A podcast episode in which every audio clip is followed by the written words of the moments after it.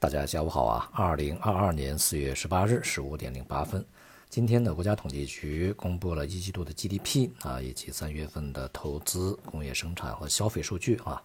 整体来看呢，大多数数据都是超出预期啊。其中像 GDP 呢是增长百分之四点八啊，固定资产投资呢是同比百分之九点三，工业增加值是同比增长百分之五啊。这三个数据呢，都比市场预期的要好一些啊，这样显示呢，在一季度整体的经济呢，处在一个相对比较稳定啊，这个反弹的一个状态。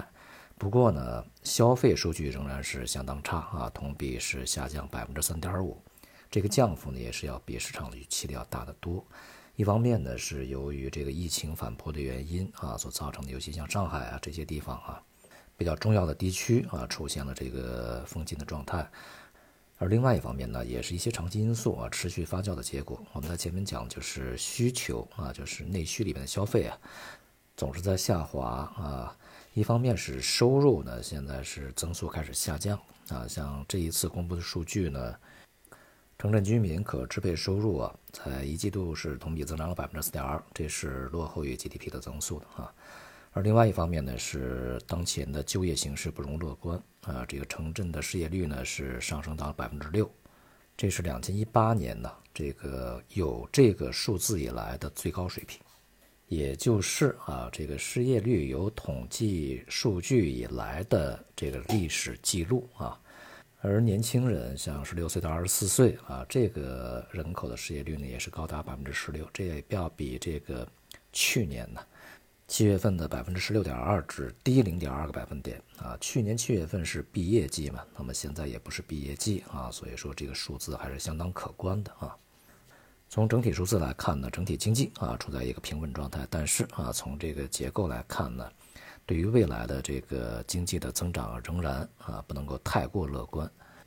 接下来呢，一个要看这个疫情啊啊什么时候能够完全受控啊，现在。上海也制定了新的目标啊，要求在本周三达到一个疫情调控啊，就是管控的一个拐点啊。国务院呢也是要求上海啊，以快制快，尽快清零。疫情呢如果能够得到控制啊，经济的稳定程度还会继续牢固起来啊。目前看呢，就是二季度整个经济的这个增速见底是有一定的希望啊。但是见底并不意味着就是微型反转啊，这个非常快的就回升。我想呢，还是一个非常慢的一个速度啊，平稳的一个运行啊。那么上周呢，央行也是如市场预期调降了存款准备金率啊，但是啊，这个二十五个基点的这个幅度是落后于市场预期的啊，不及市场预期。很显然，在当前非常复杂的一个环境之下，央行也要为未来啊这个留有充足的弹药啊，现在不能够去盲目的去打。而且，这个大规模的去放松货币政策呢，其实与现在的经济也没有太大的帮助啊。但不管怎样啊，这个靴子已经落地，而且呢，一些信息也已经比较清晰啊，市场呢就不用再去猜了啊，不确定性开始这个减轻。那么在今天呢，国内股市指数涨跌互现啊，这个深强互弱的这个局面比较明显。那么创业板的反弹比较大。而大盘蓝筹价值股啊表现是相对比较低迷的，